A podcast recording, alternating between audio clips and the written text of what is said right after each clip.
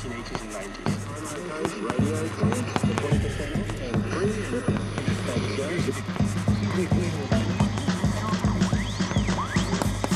L'oreille mathématique, le podcast de l'Institut Henri Poincaré. Bonjour à toutes, bonjour à tous, bienvenue à l'oreille mathématique. Le nouvel épisode de confinement de ce mois de novembre 2020 nous amène à faire une nouvelle expérience d'enregistrement à distance et même à bousculer un peu nos habitudes dans ce podcast. Car, même s'il est agrégé de mathématiques, notre invité du jour n'exerce aujourd'hui pas en tant que mathématicien, mais comme professeur d'histoire des sciences à l'école polytechnique. Bonjour Frédéric Brechen-Macher. Bonjour Hélène. Frédéric Brechen-Macher, vous avez exercé et vous exercez toujours de nombreuses responsabilités scientifiques. On ne peut pas toutes les citer, mais disons déjà que vous dirigez au sein de l'école polytechnique le laboratoire interdisciplinaire LYNX. On dit LYNX ou LYNX? Bon, vous, pouvez dire comme vous voulez, en fait. Bon, en français, on dit plutôt euh, lynx. Hein. C'est référence à un, un regard euh, acéré, peut-être un peu décalé, euh, notamment sur les relations entre sciences et société. Le laboratoire interdisciplinaire Lynx, donc Humanité et Sciences sociales. Vous êtes depuis 2017 le rédacteur en chef aussi de la revue d'histoire des mathématiques. Votre thèse portait sur les travaux de Camille Jordan, mais parmi les sujets, euh, les principaux sujets de recherche qui sont les vôtres aujourd'hui, on retrouve l'histoire des sciences mathématiques et la circulation des savoirs et des pratiques algébriques. Avant de parler du groupe Bourbaki, non pas avec Adrien Rossi, là, exceptionnellement, mais avec Marion Lievig, responsable du projet de développement de l'IHP et d'ouverture de la maison Poincaré en 2022, j'aimerais qu'on débute cette émission, Frédéric Brechan-Macher, en revenant sur votre parcours personnel. Déjà, comment êtes-vous euh, devenu professeur d'histoire des sciences alors qu'au départ, euh, vous étiez professeur de mathématiques? Oui, parfaitement. En fait, bon, j'ai fait des, des, des, études de, de mathématiques hein, jusqu'à jusqu'à l'agrégation, mais pendant mes études de mathématiques, je me suis toujours intéressé à la dimension euh, historique des mathématiques qui pouvait être abordée hein, par certains de mes, enseignants, mais euh, assez rarement. C'est-à-dire qu'évidemment, les mathématiques peuvent être présentées euh, de manière, disons, universelle, ce qui du coup implique intemporel, ahistorique. Et en tant qu'étudiant, je me, demandais beaucoup en fait comment les mathématiques ont pu être construites par des hommes et des femmes dans des sociétés différentes. Donc ça, c'est un sujet qui m'a toujours intéressé quand j'étais moi-même étudiant. Donc ensuite, j'ai passé l'agrégation de mathématiques. Je suis devenu professeur effectivement euh, au lycée. Et euh, dans mes enseignements, euh, disons, j'essayais justement de développer une perspective historique dans l'enseignement des, des, mathématiques qui a amené finalement à, à, proposer une réponse à une question qui est fréquente hein, chez, les, chez les élèves de l'enseignement secondaire et même du, du supérieur face à des, à, à des, cours de mathématiques qui finalement est la question à quoi ça sert? Mmh et, euh, et, en fait, bon, disons, mon expérience était que euh, finalement, essayer de répondre à cette question en présentant des applications des mathématiques et pas forcément ce qu'attendent les élèves. Euh, les élèves s'intéressent pas particulièrement davantage, par exemple, à la technologie qui ne s'intéresse euh, aux, aux, mathématiques. Et finalement, cette question, euh, souvent, est peut-être un petit peu mal posée, revient plutôt à, à, à poser la question, c'est quoi finalement les mathématiques? C'est quoi? Quel est le lien en fait avec les autres disciplines d'enseignement, avec la littérature, avec l'histoire, avec la philosophie, euh, etc bien entendu avec les autres sciences. Et évidemment, à cette question, l'histoire des mathématiques propose euh, des réponses en, permettant de, de, montrer en fait quels étaient les mathématiciennes, les mathématiciens dans différents temps, dans différents espaces sociaux, qu'est-ce qui les motivait, quels étaient les, enjeux de leurs travaux, quels étaient euh, les liens avec d'autres sciences, mais aussi avec d'autres d'autres domaines, hein, comme les humanités, la littérature, euh, la philosophie. Et donc l'histoire permet de présenter en fait différentes significations prises par les mathématiques au cours du temps, et donc finalement de répondre à cette question, c'est quoi les mathématiques, et bien entendu euh, aussi euh, à quoi ça sert? Donc, euh, donc effectivement, en tant qu'enseignant enseignant des mathématiques, euh, j'avais développé cette approche. Je n'étais pas le seul à le faire, hein, bien entendu. Euh, il y, a, y, a des, y a un certain nombre d'enseignants des mathématiques qui sont engagés dans cette voie. Il y a même des, des collectifs d'enseignants qui, qui, qui existent, qui, qui s'organisent dans cette direction. Et en parallèle, j'ai euh, fait un. Alors à l'époque, on, on appelait ça un DEA, diplôme d'études approfondies. Aujourd'hui, on appelle ça un master 2. Donc un deuxième DEA en histoire des sciences et j'ai poursuivi, donc en parallèle de ma carrière d'enseignant du secondaire, une thèse d'histoire des sciences à l'école des hautes études en, en, sciences sociales, mais au départ davantage par intérêt personnel et curiosité aussi, euh, disons, euh, personnelle, sans, euh, à cette époque en tout cas, viser, euh, disons, une, une carrière dans... Voilà un changement de carrière. J'étais très heureux en tant que professeur de, de mathématiques dans au lycée. Et d'ailleurs, j'ai beaucoup hésité finalement quand j'ai fini ma thèse et que j'avais effectivement la possibilité de, de, de passer dans l'enseignement supérieur en tant que, au départ, euh, maître de conférence à l'université d'Artois dans le nord de la France. J'ai beaucoup hésité puisque finalement effectivement c'est pas le c'est pas le, le même métier. Hein. Il y a des il y a des avantages des inconvénients. Mais bon voilà finalement j'ai passé le, j'ai passé le, le cap et initialement donc quand je quand je travaillais à l'université d'Artois dans le nord de la France je continuais à enseigner les, les mathématiques en partie, c'est-à-dire qu'une partie de mon, mon service d'enseignement était en histoire des, des, sciences et en particulier des mathématiques, et une partie en, en mathématiques et, et, consistait notamment à préparer les, les, futurs enseignants au concours, comme le CAPES par exemple. Et ensuite, bon, euh, j'ai passé une habilitation à diriger les recherches, je suis devenu professeur à l'école polytechnique, et maintenant effectivement, euh, mon enseignement est exclusivement en histoire des sciences et du coup, je n'enseigne plus les mathématiques euh, en tant que tel. Mais Frédéric Brechen-Machard, euh, comment très concrètement vous introduisiez euh, face à vos étudiants, donc face à vos étudiants en mathématiques, même au, au, au lycée, l'histoire des sciences? Comment concrètement ça venait s'insérer dans l'enseignement des mathématiques? Bah, disons qu'il s'agissait en fait d'amener les, les, élèves à se questionner sur ce que, ce que sont les mathématiques à partir des savoirs enseignés. Par exemple, au lycée, en fait, l'une des notions absolument centrales hein, dans l'enseignement, c'est la notion de fonction. Bon. Mmh euh, qui va du coup justement euh, prendre le pas sur d'autres notions qui étaient centrales jusqu'à présent, comme par exemple euh, effectivement la notion de, de, de nombre. Hein. Et donc, euh, donc à partir de là, on peut poser des questions, euh, disons assez simples finalement aux élèves. C'est est-ce qu'il y avait des fonctions, par exemple, autant je sais pas, autant des mousquetaires, autant des, des pyramides?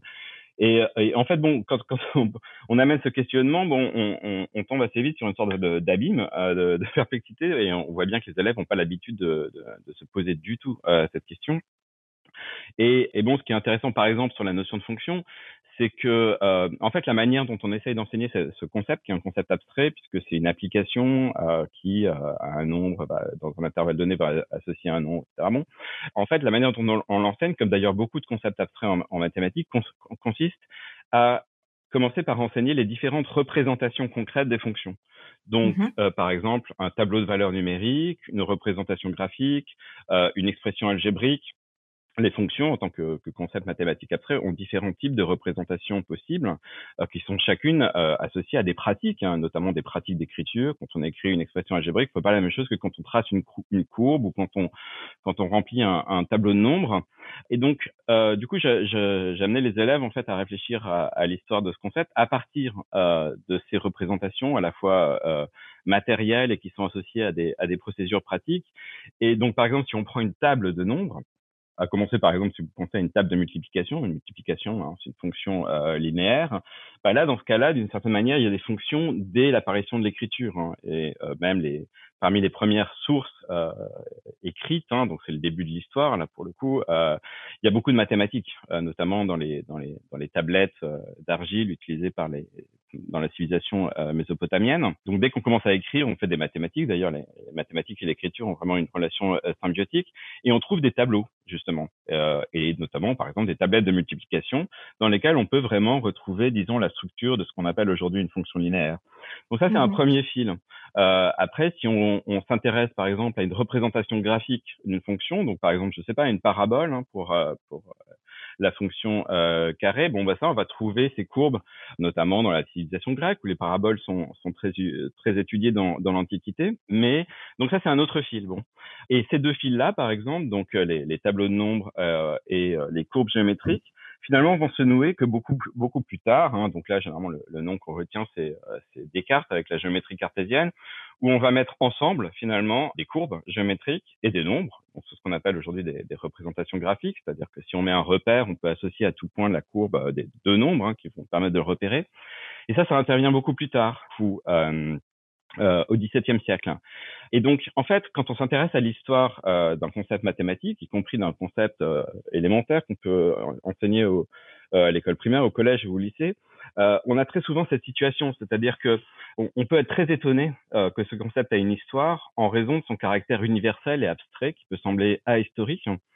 Mais en réalité, quand on, quand on regarde euh, les, finalement les, les, dimensions matérielles de ce qu'on fait avec ce concept, les pratiques qu'on peut avoir, c'est-à-dire euh, tracer des, des, des courbes, euh, construire des tableaux de nombres, écrire des expressions algébriques, on est amené à suivre des fils qui nous amènent à dans différents temps et dans différents espaces sociaux, voire dans différentes civilisations, dans lesquels différents aspects finalement de ces pratiques, de ces représentations matérielles et aussi de ces concepts euh, se sont développés hein, par, des, par des femmes et Mhm. des hommes.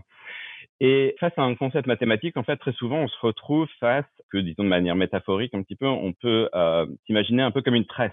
C'est-à-dire qu'en fait, on a beaucoup de fils ensemble, qui pour certains courent sur une histoire très très longue, hein, qui peut même nous ramener euh, au tout début de l'apparition de l'écriture. D'autres, par exemple, comme les expressions algébriques, nous, amèneront vers la civilisation arabe euh, médiévale, par exemple. Et en fait, ces fils sont euh, noués ensemble de manière inextricable.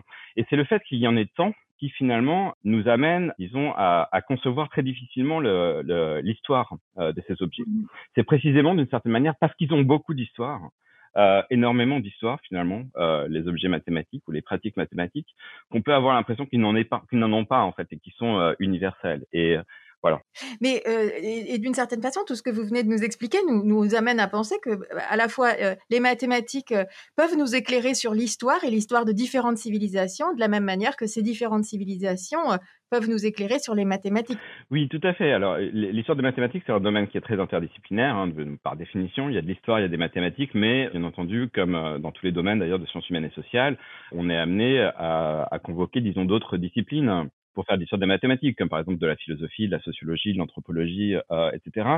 Et donc, effectivement, comme vous le disiez, il s'agit de, faire un travail, alors quand on est chercheur en histoire des mathématiques, d'histoire, mais disons pour les praticiens des mathématiques, quels qu'ils soient, qu'ils soient euh, élèves dans un collège ou dans un lycée, euh, qu'ils soient euh, chercheurs, qu'ils soient ingénieurs, bon, praticiens de mathématiques sont très divers dans la société. L'histoire des mathématiques permet aussi euh, de réfléchir à nos propres pratiques. Bon.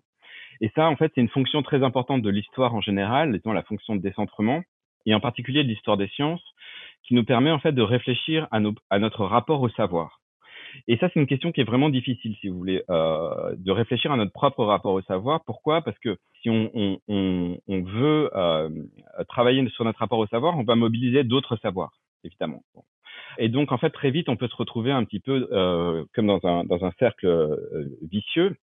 Et euh, bon, là, il y a une métaphore, par exemple, que je trouve assez efficace, c'est celle de la, de la tranche de poisson pané, par exemple.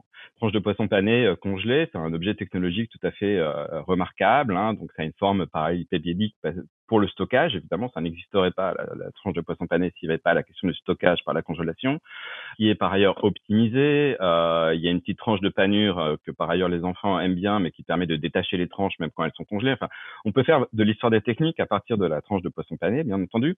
Mais par contre, si vous voulez faire de c'est-à-dire la science qui étudie les poissons euh, à partir d'une tranche de poisson pané, là, bon, vous avez aucune raison de vous poser la question de savoir s'il y a des arêtes dans les poissons ou des écailles et pourquoi pas des longs poils roux, quoi, si vous voulez. Et en fait, pour les savoirs, c'est la même chose. C'est-à-dire que quand on veut réfléchir à nos propres savoirs, on va engager d'autres savoirs, qui très souvent, en fait, viennent des savoirs qui nous ont été transmis par l'enseignement, par exemple. Et en fait, les savoirs transmis par l'enseignement, c'est des objets technologiques tout à fait remarquables qui ont été euh, conçus pour qu'ils puissent être stockés, pour qu'ils puissent circuler, être transmis exactement comme une tranche de poisson pané, si vous voulez. Mais si vous voulez, par exemple, réfléchir à la physique newtonienne par en vous appuyant sur euh, un cours de physique newtonienne de lycée et de l'université, euh, il y a plein de questions que vous ne pourrez pas vous poser exactement comme face à une tranche de poisson pané si vous voulez euh, étudier les, les, poissons. Quoi. Donc en fait, face à ce problème, euh, l'histoire des sciences, en fait, c'est le c'est l'instrument le plus puissant qu'on ait pour nous décaler dans, nos rapports au savoir en nous mettant, en nous confrontant à des rapports au savoir différents des nôtres. Et par là, euh, à faire surgir des questions qu'on n'aurait pas pu se poser en fait autrement, qui nous amènent à questionner nos propres euh, rapports au, savoir. Et donc, sur cette question, je peux, prendre par exemple un exemple qui est directement, euh, disons, qui, a, directement un, lien avec l'Institut Henri Poincaré à Paris, c'est l'exemple de la collection des modèles. Donc, à l'Institut Oui. Henri Poincaré à Paris, il y a une très très belle collection de, de modèles, hein, donc qui a, a d'ailleurs fait l'objet d'un ouvrage édité par l'Institut, puis plus récemment euh, d'un film réalisé par Quentin Lazaretto. Et euh, donc cette collection très impressionnante de, de, de, modèles où il y a des, des centaines de, de pièces euh, était restée à prendre la poussière hein, depuis longtemps. Donc elle vient, elle a, ces modèles ont été pour la pour la plupart euh, produits à la fin du 19e siècle, au début du 20e siècle.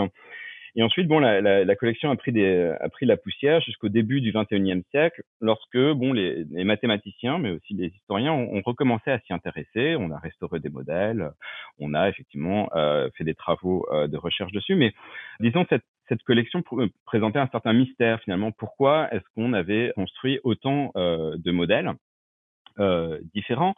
Et disons un peu naïvement, euh, beaucoup de mathématiciennes et mathématiciens se sont dit bon, finalement, ces modèles servaient pour l'enseignement des mathématiques. Or, en réalité, la plupart de ces modèles euh, sont des modèles d'objets mathématiques très, euh, disons, euh, complexes. Par exemple, des surfaces cubiques, euh, des représentations de fonctions elliptiques. Enfin, bref, des mathématiques qu'on aborde dans l'enseignement que dans les niveaux euh, les plus élevés de l'enseignement des mathématiques. Donc à ces niveaux-là, si vous voulez, vous n'avez plus tellement besoin de manipuler ou d'observer des modèles comme par exemple on ferait dans l'école primaire avec des cubes, des tétraèdres, etc. Donc cette réponse, disons, de fonction dans l'enseignement, on voit, on voit bien qu'elle était un petit peu insuffisante. Bon, des mathématiciens ont pensé que ça pouvait servir à la recherche, mais là, pour le coup, on sait que la plupart de ces modèles ont été euh, conçus euh, après que des recherches aient été menées euh, à la créer sur un tableau, euh, sur des surfaces planes, quoi.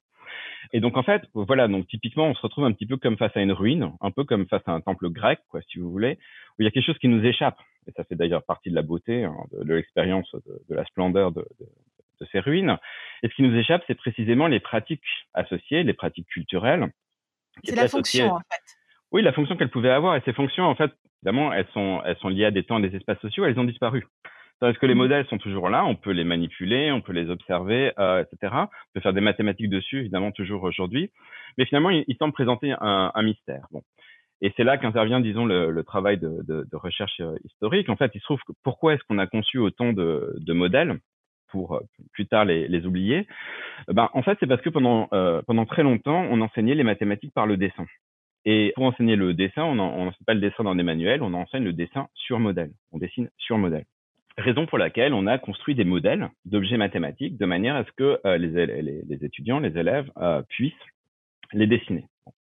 Donc en fait, ça c'est typique, c'est-à-dire que les historiens, en fait, amènent à présenter des rapports au savoir différents des nôtres. C'est-à-dire qu'évidemment, aujourd'hui, ça paraît pas une évidence que pour enseigner les mathématiques, il faille passer par le dessin. C'est le moins qu'on puisse dire. Et donc, à partir du moment où on, on, on, rentre un petit peu dans ce décalage, disons, par rapport à la situation actuelle, l'intérêt, effectivement, est, est d'approfondir un petit peu ce rapport au savoir différent du nôtre euh, qu'on a repéré et en fait, pourquoi est-ce qu'on enseignait les mathématiques par le dessin? Bah, Disons, il y avait l'idée que le dessin, le, but n'était pas de, de, devenir, que les, étudiants en mathématiques deviennent d'excellents dessinateurs en tant que tels, hein, mais il y avait l'idée que le dessin permettait de travailler l'observation et par là la capacité de jugement. Et ce qui est absolument nécessaire pour faire des mathématiques, en particulier de la géométrie. Donc, il fallait passer par l'exercice du dessin. Mais euh, disons, ça allait plus loin parce qu'il y avait l'idée que finalement, le dessin sur modèle permettait aux étudiants d'être en, directement en contact avec le monde, avec la nature, sans l'intermédiaire d'un professeur. Et il y avait l'idée que donc, quand on enseigne les mathématiques, il y a des savoirs qu'on ne peut pas transmettre par le discours d'un professeur ou par le texte d'un manuel, qu'on ne peut transmettre que par finalement la pratique, par l'activité, par des gestes, qui en l'occurrence sont des gestes du dessin. Et donc là, du coup, on s'aperçoit que finalement, ces modèles qu'on qu a dans les collections de, l'IHP ont pendant longtemps, en réalité, été des concurrents des professeurs dans l'enseignement des mathématiques. En fait, ils ont sous-tendu un enseignement dans lequel euh, il y avait un idéal qui était que il faut mettre en, en, activité, en action les élèves, et il faut surtout pas qu'ils soient, euh, disons, euh, qu'il y ait une sorte de médiation par un professeur, en tout cas pas tout le temps, parce que certains savoirs ne peuvent pas passer par, par cette médiation. Il y avait donc une certaine méfiance, disons, vis-à-vis -vis de, du cours magistral, notamment au XVIIIe siècle, au XIXe siècle, qui a amené du coup effectivement cette, cette, cette pratique de dessin sur modèle. Et donc c'est très importante collection. Frédéric Brechan-Machar, ça me fait penser qu'en préparant notre discussion d'aujourd'hui, vous m'aviez dit quelque chose que je trouvais un peu provocateur, mais, mais finalement très juste et qui nous ramène à l'idée du geste en mathématiques. Vous m'aviez dit un bon, un bon étudiant en mathématiques aujourd'hui est un étudiant qui a bien intégré tous les gestes en maths, toute la pratique de l'écriture mathématique. Oui, alors là, les mathématiques, c'est sûr, ont un lien vraiment symbiotique avec l'écriture. Hein. Euh, comme je l'évoquais tout à l'heure, euh, dès l'apparition, euh, disons, de l'écriture, le, début de l'histoire, on trouve beaucoup de mathématiques. Les mathématiques, c'est quelque chose qui, s'écrit. Bon, encore aujourd'hui, évidemment, le tableau noir est emblématique de, l'activité du, mathématicien, du professeur de mathématiques Alors, on va en reparler dans quelques instants. Oui, bien entendu, on peut en parler notamment à partir du, groupe Bourbaki, mais enfin, de, manière générale, on ne peut pas séparer les mathématiques et l'écriture. Mais il y a d'autres choses, c'est-à-dire qu'on vient d'évoquer les, modèles. Disons, il n'y a, pas que, disons, l'écriture dans la dimension matérielle des, des mathématiques. Et l'important, disons, pour les historiens, c'est que euh, disons évidemment, le problème de l'histoire des mathématiques, c'est euh, qu'on on, on peut concevoir euh, les mathématiques comme une, disons, une, une, science particulièrement abstraite, universelle, et donc de ce point de vue-là, qui ne devrait pas avoir d'histoire, dans le sens où les objets mathématiques sont intemporels. on peut le concevoir comme ça, disons, ça c'est un peu la vision platonicienne des, des mathématiques. Bon, et de ce point de vue-là, finalement, les, les historiens n'auraient pas grand-chose à faire, quoi. simplement, disons, repérer chronologiquement celles et ceux qui, euh, bah, qui découvrent en fait euh, un nouvel objet, mais qui, euh, en tant que tel, aurait, aurait toujours existé. Mais on peut aussi aborder les, les questions un petit peu différemment. Disons, l'un des grands problèmes de, de l'histoire des mathématiques, c'est de saisir, c'est disons la tension entre la dimension individuelle de l'activité mathématique, notamment la créativité individuelle des mathématiciens et des, et des, et des mathématiciennes, et les dimensions collectives de cette activité. Et évidemment, disons, c'est euh, une pièce à double face, c'est-à-dire que si vous n'avez pas réussi à, à, situer les dimensions collectives euh, des, des, mathématiques à, à, une époque, par exemple, donnée, dans une société donnée, etc., vous pouvez pas non plus réellement euh, saisir la créativité individuelle. Vous allez avoir tendance euh, à, à, attribuer, par exemple, des, je sais pas, des innovations à tel mathématicien ou tel mathématicien, tout simplement parce que vous n'avez pas vu, par exemple, toute la dimension collective qu'il y a autour. Bon, donc, en fait, vous n'allez vous allez pas comprendre ce qui se passe. Donc, en fait, c'est le même problème. Euh, saisir la créativité individuelle et saisir les dimensions euh, collectives. Et face à ce problème, l'attention aux dimensions matérielles des mathématiques et notamment du coup aux dimensions pratiques de cette activité est généralement un très bon moyen pour saisir justement les dimensions collectives et donc aussi euh, les actions de création euh, individuelles. Et en particulier, effectivement, il y a des pratiques.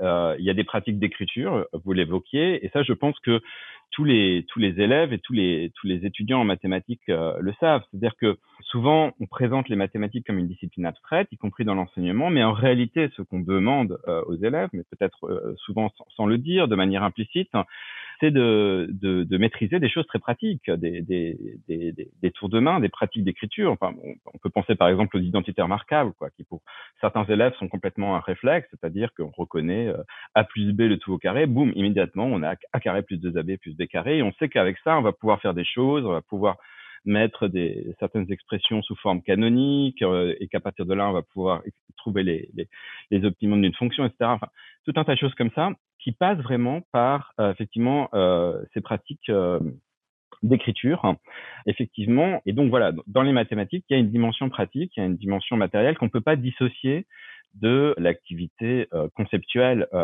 et, et, abstraite, bien entendu, des mathématiques. Mais là, Frédéric Brechenmacher, donc ça nous rappelle, hein, ce, que, vous venez de dire nous rappelle à quel point les mathématiques sont aussi un langage. Mais je voudrais qu'on reparle, qu'on continue à parler ensemble de la dimension collective de, la discipline et qu'on s'intéresse au, groupe Bourbaki, dont on a cité le nom il y a quelques, minutes, euh, qui tient une place importante hein, dans l'histoire justement de, des mathématiques en France. Je vous propose d'en parler pour terminer cette émission. On va la terminer à trois avec Marion Lievig, responsable du projet de développement de l'IHP et d'ouverture de la Maison Poincaré en 2022. Bonjour Marion. Bonjour Hélène. Bonjour Frédéric. Bonjour Marion. Frédéric Brechenmacher, vous êtes un fidèle de l'Institut. Vous étiez le conseiller scientifique du documentaire sur Joseph Louis Lagrange produit par l'Institut en 2014. Et nous avons également collaboré en 2018 sur l'exposition accueillie à la bibliothèque de l'Institut réalisée en l'honneur de Gaston Darboux, Sous la profondeur des surfaces. Vous êtes également partie prenante de la construction de la maison Poincaré, qui ouvrira en 2022, puisque vous participez à la création des contenus scientifiques en lien avec notre muséographe, Céline Nadal. Un des espaces de l'exposition permanente, la salle partagée, pour ne pas la nommer, évoque la circulation des savoirs en mathématiques, domaine qui ne vous est pas complètement étranger, la transmission entre les chercheurs et la société, mais également les interactions entre les arts, les sciences humaines et les mathématiques. On redonnera à cette salle partagée le rôle de salon de thé qu'elle jouait du temps du laboratoire de Jean Perrin, pour que les chercheurs, les chercheuses et le grand public prennent le temps d'échanger et de se rencontrer. Le tableau portatif ou mobile du groupe Bourbaki, qui s'est formé dans les années 1930, était conservé à la bibliothèque de l'école normale supérieure et sera exposé dans la salle partagée. pour permettre aux scolaires, aux médiateurs et aux chercheurs, de passage à la maison Poincaré, de faire des mathématiques en plein air. Nous avons donc souhaité réaliser une réplique du tableau Bourbaki au format d'un vrai tableau ardoise qui sera installé dans le jardin. J'invite à ce propos nos auditeurs et nos auditrices à nous soutenir dans la réalisation de ce tableau en ardoise en participant à la campagne de financement participatif lancée par le fonds de dotation de l'Institut qui se clôturera à la fin du mois de novembre. Frédéric Brechenmacher, mais qui donc est ce Nicolas Bourbaki? Et qui donc constituait le groupe Bourbaki en 1934 alors, bonne, question, Marion. Il y, a, beaucoup de monde derrière ce, Nicolas Bourbaki. Ça illustre bien ce que j'évoquais à l'instant, c'est-à-dire cette tension entre l'individuel et, le collectif. Hein puisque Nicolas Bourbaki, c'est un collectif de, mathématiciens euh, qui s'est finalement fondu derrière un, un individu, Nicolas Bourbaki. Donc il s'agit d'un groupe qui a été fondé officiellement en, en 1934 par euh, une dizaine d'anciens étudiants de l'école normale supérieure. Dans la première réunion a eu lieu dans un café dans le quartier latin à Paris, le café euh, Capoulade, et qui s'est trouvé ce sobriquet de, de, de Nicolas euh, Bourbaki, donc en, en, en, référence à un général de, de l'armée française euh, de, de, la, de, la, guerre de 1870 qui avait qui était parti euh, en, Suisse avec ses, ses troupes euh, où il s'était fait euh, désarmer. Donc référence ironique hein, disons qui qui, euh, qui est assez significative des disons des, des pratiques pour le coup de, disons culturelles de, de, de, ce groupe et plus généralement des étudiants de l'école normale euh, supérieure notamment de l'ironie de disons de l'humour d'un certain jargon. Bon, et donc, il s'agit donc d'un groupe d'anciens étudiants qui, euh, donc finalement, ça, ça, montre bien, disons, la, la, la dimension collective hein, de, de, de, leur projet, euh, se sont fondus euh, derrière un même nom, finalement, euh, euh, pour euh, travailler ensemble. Donc, c'est un groupe qui a aussi pu être désigné en fait finalement comme une comme une société secrète, puisque du coup, par définition, euh, comme comme les membres du groupe euh, se désignent par le nom de Nicolas Bourbaki, ils sont pas eux-mêmes nommés. Hein, il n'y a pas de de liste officielle des membres du groupe Bourbaki qui existe toujours aujourd'hui bien entendu. Et donc, au départ, leur objectif était de, de rédiger un, un, un, ouvrage qui, euh, assez rapidement, euh, au fil des années, a visé à, à, refonder les mathématiques en revenant même aux éléments, d'où le nom d'éléments de mathématiques en référence aux éléments d'Euclide de l'Antiquité, c'est-à-dire refonder les mathématiques à la base et euh, du coup avec une, une, vision, disons, euh, globale d'ailleurs de la mathématique, il faudrait dire, euh, le groupe Bourbaki insistait beaucoup sur cet aspect, la mathématique au, singulier, donc une vision universaliste et globalisante, disons, de, la mathématique. On peut souvent lire que le groupe bourbakiste a cherché à faire un grand coup de ménage dans les mathématiques. Est-ce que du coup, c'est ce qui correspond à ce que vous venez de nous expliquer sur l'enjeu d'universalité qu'il poursuivait? Oui, alors euh, très clairement, il y a une revendication du groupe de Bourbaki de, euh, de refondation, disons, des, mathématiques et donc euh, finalement de nouveautés dans leur approche, dans la rédaction des, éléments de, mathématiques, d'une part dans leur objectif, mais aussi dans leur pratique, et notamment cette pratique, disons, de, travail collectif, se fondre derrière un même nom en effaçant, disons, les, contributions individuelles en donnant une importance tr très importante à ce qu'ils appellent euh, les congrès, c'est-à-dire en fait des, réunions collectives du groupe. Donc il y a tout un jargon propre au groupe. Donc par exemple les tribus sont les comptes rendus du congrès, ce qui, rend bien compte hein, de, cette dimension, disons, euh, collective hein, d'une tribu, du coup, qui a trouvé la tribu bourbakiste. Ça rend aussi compte, Frédéric Brechenmacher, de toute l'espèce de légende quand même qui s'est construite euh, autour du groupe Bourbaki, d'une dimension euh, très mystérieuse, secrète, d'une société secrète et parfois même quasi mystique. Enfin, oui, alors bien entendu. Alors le, le fait de se fondre derrière un, un, un nom euh, imaginaire, d'emprunt, donc euh, effectivement imaginaire et un peu ironique, celui de, de, de, Nicolas Bourbaki, effectivement entretient un certain mystère. Et alors le mystère en tant que tel, évidemment, euh, euh a, a, une force de fascination, disons propre. Euh, et ça, pour le coup, dans, dans disons l'histoire de, euh, de manière générale, disons de, de la mise en public des sciences, c'est-à-dire des interfaces entre la sphère, disons des savants et l'espace public, le mystère a souvent été utilisé par les savants pour exercer une certaine fascination de manière générale général, euh, ce qui est mystérieux, ce qu'on peut pas, disons, dé désigner de manière certaine, bien entendu, exerce euh, une grande, euh, une grande fascination dans, dans, dans, le public. Paul Valéry, d'ailleurs, le, le, disait euh, très très bien, d'ailleurs, à, la même époque hein, que celle du, du groupe Bourbaki, à propos de l'académie en général. Nous sommes ce que nous croyons être, mais ce que nous sommes nous-mêmes ne pouvons pas le définir? Bon.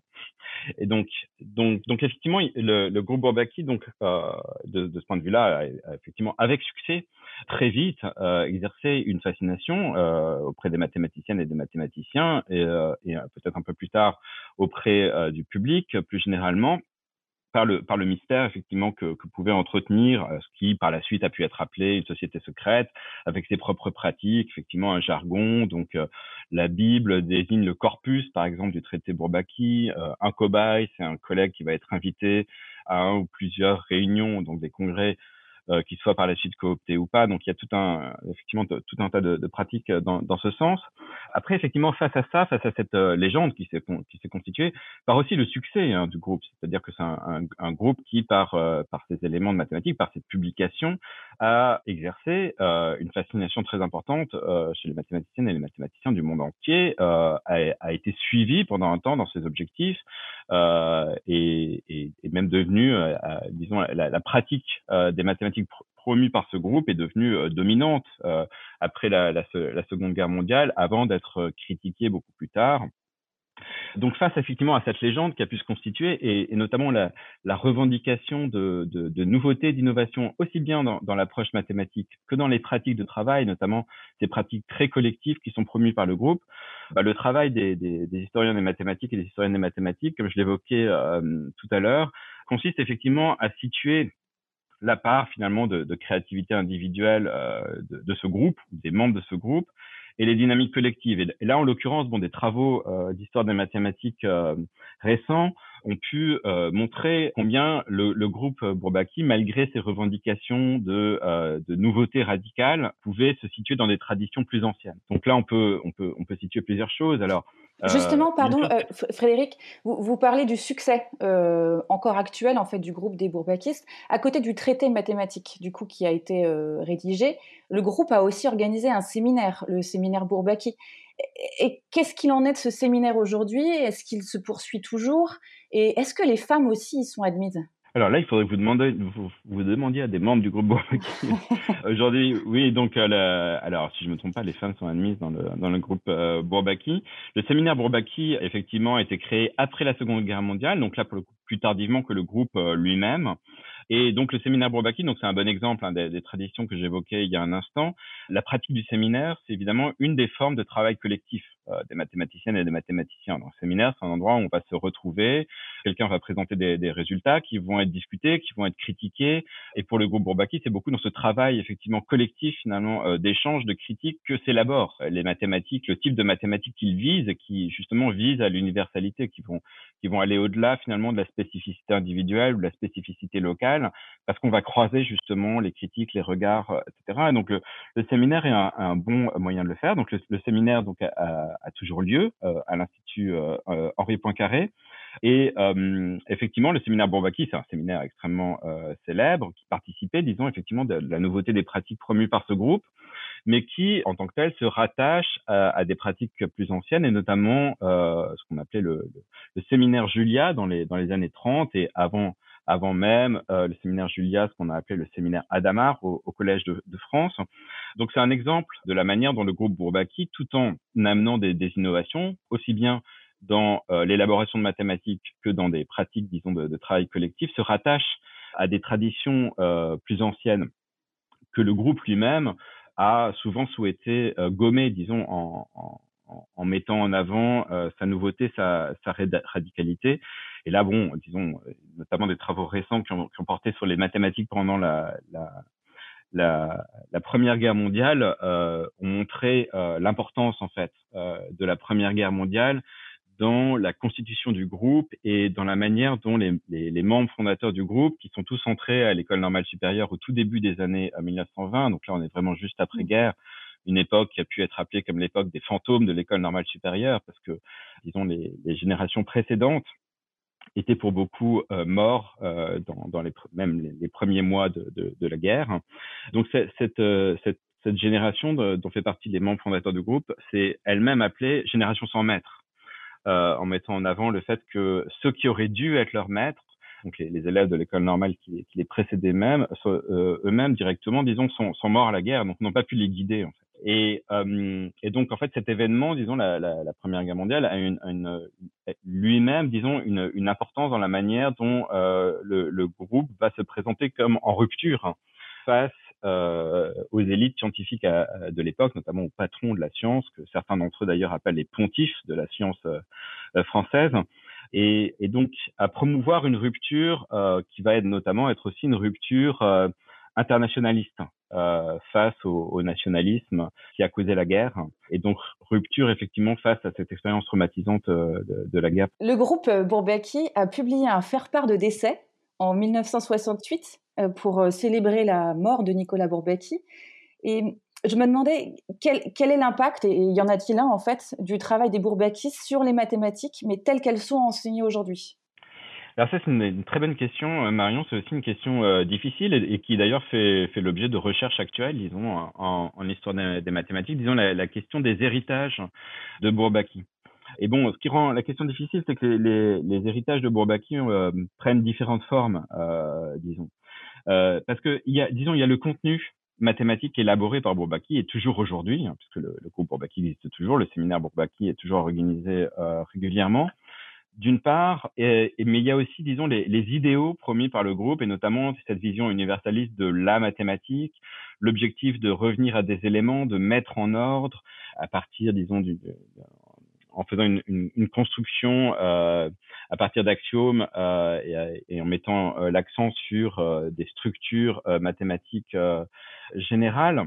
Et, et ça, bon, aujourd'hui, cet idéal en tant que tel, l'idéal de mise en ordre des mathématiques, existe sans aucun doute toujours, mais probablement euh, sans euh, ce qui faisait une spécificité du, groupe euh, Bourbaki, c'est-à-dire sans l'accent sur euh, certains aspects des mathématiques, comme par exemple la théorie des ensembles, et surtout l'objectif qui serait possible finalement de capturer toute la, toute la mathématique, comme je disais, euh, mmh. par ce type d'approche. C'est-à-dire que là, on, on, depuis euh, les années euh, 1980 surtout, beaucoup de domaines des mathématiques se, se, sont développés, notamment dans le champ des mathématiques euh, appliquées, sans qu'on puisse entretenir l'espoir que ce type de mathématiques euh, puisse entrer dans une, dans une démarche à la Bourbaki.